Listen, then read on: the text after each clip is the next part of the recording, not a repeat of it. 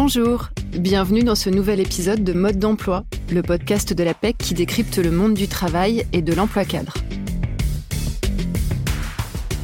Aujourd'hui, je reçois Gaël Bourron, responsable adjoint du pôle études de la PEC. Ensemble, nous allons faire le point sur les défis de l'emploi cadre en 2022 et proposer des solutions concrètes pour les cadres et les entreprises. Bonjour Gaël. Bonjour Caroline. L'APEC vient de publier sa nouvelle étude sur les perspectives 2022 de l'emploi cadre. Est-ce qu'on peut revenir sur la méthodologie de cette étude? Bah, c'est finalement une synthèse prospective de tous les travaux de notre observatoire et notamment de notre baromètre trimestriel auprès des entreprises et notre baromètre mensuel auprès des cadres. C'est donc une vision euh, consolidée mais aussi euh, concrète du terrain. Oui, puisque c'est une vision euh, panoramique du climat, des tendances, des enjeux, des grands défis euh, du marché de l'emploi cadre, mais avec quand même deux parties pris méthodologiques un peu forts. Le premier, c'est que on a un alliage d'enquête quantitative, mais aussi d'enquête qualitative, avec des interviews, des rencontres de terrain. Et puis le deuxième parti pris, c'est que c'est une vision à 360, puisque on interroge souvent au sein de, nos études à la fois des entreprises, des cadres, mais aussi des jeunes diplômés, des consultants, des consultants de la PEC notamment, et des, des experts euh, externes. Alors justement, pour entrer dans le cœur du sujet, euh, comment se porte l'emploi cadre en ce début 2022 Quelles sont les, les, grandes tendances, les chiffres clés euh? Pour prendre une euh, métaphore euh, météo, puisque c'est ce que font souvent les, conjoncturistes euh, sur, le, marché de l'emploi, on, est plutôt sur une grande éclaircie, hein, après une année 2020 euh, bah, qui a été une année de crise sanitaire, mais aussi une crise économique avec un marché de l'emploi cadre qui s'est effondré. 2021, c'est une, année de, reprise pour le marché de l'emploi cadre, notamment à partir du mois de juin, où les offres d'emploi cadre ont retrouvé à partir du mois de juin leur niveau d'avant-crise. Et finalement, sur l'ensemble de l'année 2021, on, on a un volume d'offres d'emploi qu'on a diffusé sur notre site appel.fr qui est revenu au niveau euh, de 2019. Et cette fin d'année 2021 euh, est, est, marquée par une confiance finalement retrouvée euh, des, entreprises et des intentions de recrutement qui se trouvent début 2022 au, au plus haut, hein, puisque par exemple les grandes entreprises euh, sont 67% à envisager de recruter au premier trimestre 2022. Elles n'étaient que 52% il y a un an. Donc on voit bien qu'on est sur une reprise et des perspectives qui sont également favorables pour 2022. Alors ce sont de bonnes nouvelles, mais je suppose qu'il y a aussi certains points d'incertitude. Oui, totalement. Euh, le point marquant de ce début d'année, c'est qu'il y a certes des intentions de recrutement qui sont au plus haut, mais il y a des difficultés de recrutement qui sont très importantes euh, pour les entreprises aujourd'hui qui cherchent à recruter des cadres.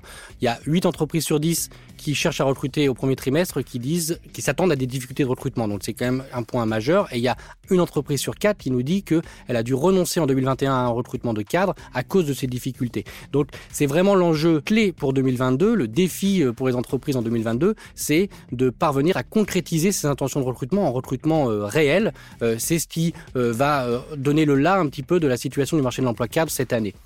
Après, comme toute prévision, même si euh, on est euh, sur des, des, des, prévisions qui sont euh, favorables pour 2022 sur le marché de l'emploi cadre, avec des, des, niveaux de recrutement qui pourraient retrouver, euh, voire dépasser leur niveau euh, d'avant-crise, il y a bien sûr des incertitudes, des aléas euh, liés à la situation sanitaire, bien sûr, à la situation économique, avec des difficultés d'approvisionnement qui sont très importantes aujourd'hui dans certains secteurs, des difficultés aussi liées à, à la situation géopolitique, avec la situation, par exemple, en Ukraine ou en Chine qui peut avoir aussi une influence sur l'économie, sur la croissance, sur les investissements et donc sur euh, les recrutements de cadres.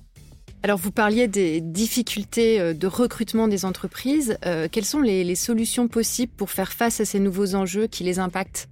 Il n'y a pas de, de solution magique, hein, c'est forcément multi, multifactoriel, on peut activer euh, différents leviers. Ce qu'on montre dans nos études, c'est qu'il y a trois leviers principaux que les entreprises peuvent activer hein, face à ces difficultés.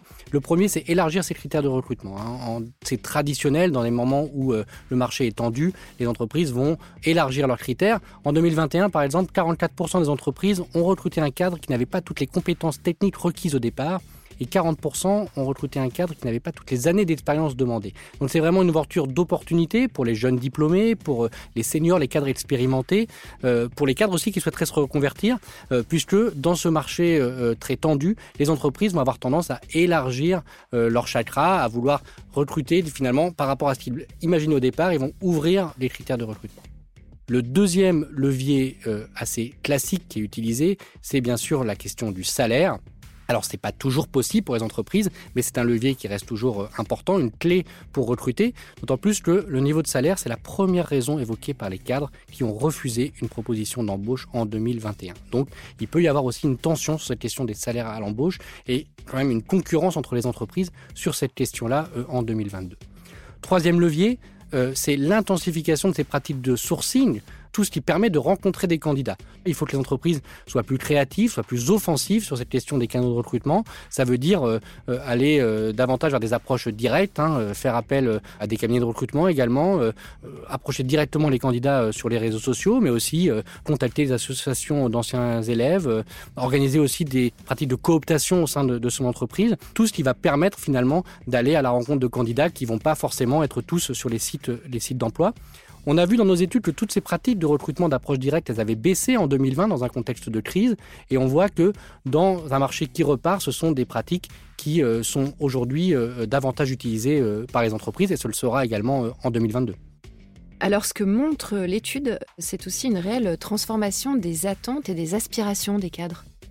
Oui, et cette question des aspirations des cadres, elle est importante pour recruter, pour attirer les cadres, mais elle est aussi euh, importante pour les entreprises, pour fidéliser les collaborateurs qui sont euh, déjà en poste, pour fidéliser euh, les cadres.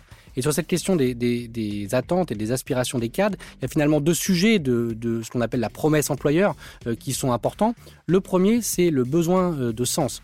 Aujourd'hui, quand euh, on demande aux cadres quels sont les deux aspects de la vie professionnelle qui sont les plus importants pour eux, ils mentionnent prendre du plaisir et faire un métier qui a du sens. Donc c'est une réelle aspiration, mais c'est une aspiration un peu complète. C'est-à-dire que euh, c'est à la fois euh, être dans une entreprise qui peut proposer une certaine utilité, mais c'est aussi faire un poste, avoir un poste qui permet un développement personnel, qui permet de se développer, de avoir des missions intéressantes et d'être utile à la société. Donc c'est une réelle aspiration à laquelle les entreprises doivent, doivent répondre. Et puis le deuxième sujet, c'est comment les entreprises peuvent proposer une organisation du travail attractive, puisque les cadres aujourd'hui expriment un besoin de, marge de manœuvre, d'autonomie, être dans des modes de fonctionnement qui sont moins rigides. Donc c'est toute une logique de transformation des pratiques managériales qui euh, se pose aujourd'hui comme un défi euh, pour les entreprises.